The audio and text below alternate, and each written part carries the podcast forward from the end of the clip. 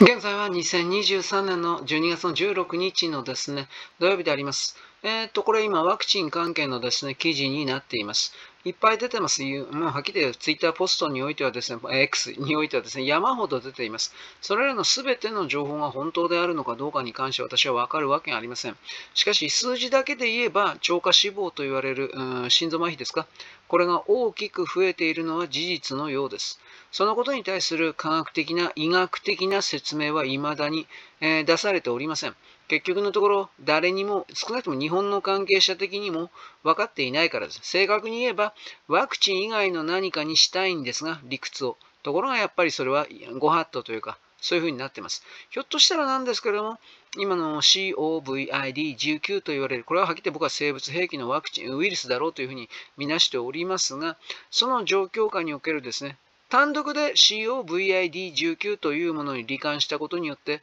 それはですね、ひょっとしたら長期にわたる爆弾を抱えてしまった。心臓麻痺的な状態をですね、抱えてしまったのかもしれません。これは分かりません。だけれども、そうではなく、おそらくワクチンの方ではないのかなと思われるのは、基本的にはこのワクチンを打った高齢者を中心にして起きているということの他に、小学校、中学校で、これは義務、義務で打たせていたというわけではないんですが、それでもですね、小学校、中学校あたりで、あの学校単位で、えー、ワクチンを打つ、打たないということの集団検診、あ集団接種か、そうしたものが行われており、残念なことにというか、ひどいことにというか、子供たちの中における心臓麻痺における死亡というものが私は冗談かと思ってたんですが、本当にそれが起きているようです。つまりそれはですね、普通に考えれば、その若い世代が13、4、5、6ぐらい、7、8ぐらいの世代が、COVID-19 というですね、コロナというですね、かかったら確かにしんどい状況、鼻水が出て喉が痛くなって大変な状況にはなるんだけれども、だからといって死ぬほどのことではないということがバレてしまっているそれらの病気にかかったからといって、心臓麻痺にかかってころりと死んでしまうというのは、これどう考えたって、え、おかしいわけです。なぜならば、COVID-19 と言われているものだけの単独の概念で言うのなら、これはものすごい強い伝染力を持っています。その代わり致死力致死力が人を殺す力は弱い。人を力人を殺す力がものすごいウイルスというものは基本的にあんまり伝染しないんです。まあ当たり前なんですけど、かかったらすぐ死ぬんで、死んだらその体の中のウイルスも死んじゃうんで、飛び移ることは、ジャンプすること、他人にジャンプすることは基本的にできないんで、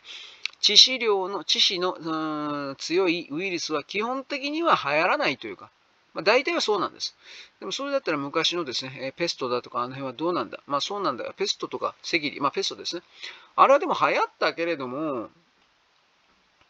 どうなんですかね、あれはね。流行ったけれども、当時の衛生環境とかあの辺がものすごい汚かったから、まあ、だから、なんだろう、なるだなるようになっちゃったというか、なんかそんな風に僕適当に言ってるけどね。まあ、あれに関しても、ノストラダムスが、なんかあの、えー、っと、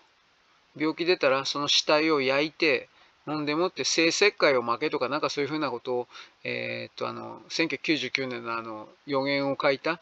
あの辺にですね、えー、っと、書いてなかったかなと思います。